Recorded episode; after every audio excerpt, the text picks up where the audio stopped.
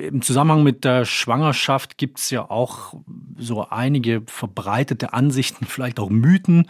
Vielleicht können wir uns da ein, zweimal anschauen. Das eine ist ja, da heißt es oft oder gerne, Mütter spüren oder wissen oft, ob es ein Mädchen oder ein Junge wird. Oder es gibt so Sachen, ja, wenn einem viel übel ist in der Schwangerschaft, dann wird es ein Mädchen und ohne Übelkeit eher ein Junge. Was halten Sie von so einer Sache?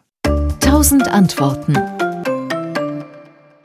Das ist immer ganz spannend. Es gibt wirklich unheimlich viele Mythen oder Ammenmärchen oder sowas. Und die meisten oder sehr, sehr viele davon beschäftigen sich mit der Prädiktion des Geschlechtes, mhm. also mit der Vorhersage des Geschlechtes. Das kommt natürlich alles aus äh, überliefert und äh, älteren Zeiten, wo man noch keinen Ultraschall hatte und das einfach nicht so genau wusste. Und man muss per se sagen, dass die Leute natürlich oder die, die diese Mythen ähm, gebracht haben, in 50 Prozent richtig lagen. Und deswegen haben die sich natürlich auch weiter verbreitet. Da gibt's ganz viele, die Bauchform und ähm, Umweltfaktoren. Stimmt, genau. ja. ähm, in Jahren von viel Walnüssen gibt's auch viele Jungs und spitzer Bauchmädchen oder umgekehrt. Also unglaublich viele Mythen ähm, beschäftigen sich mit der, mit der, mit dem Geschlechtsvorhersage.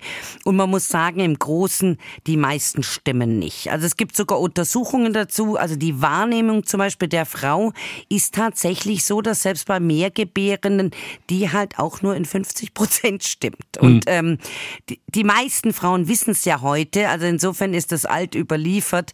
Ähm, und die haben sich dann verbreitert, diese Mythen, weil eben, wie gesagt, meistens lagen sie oder in 50 Prozent richtig. Dann lag man nicht so oft daneben.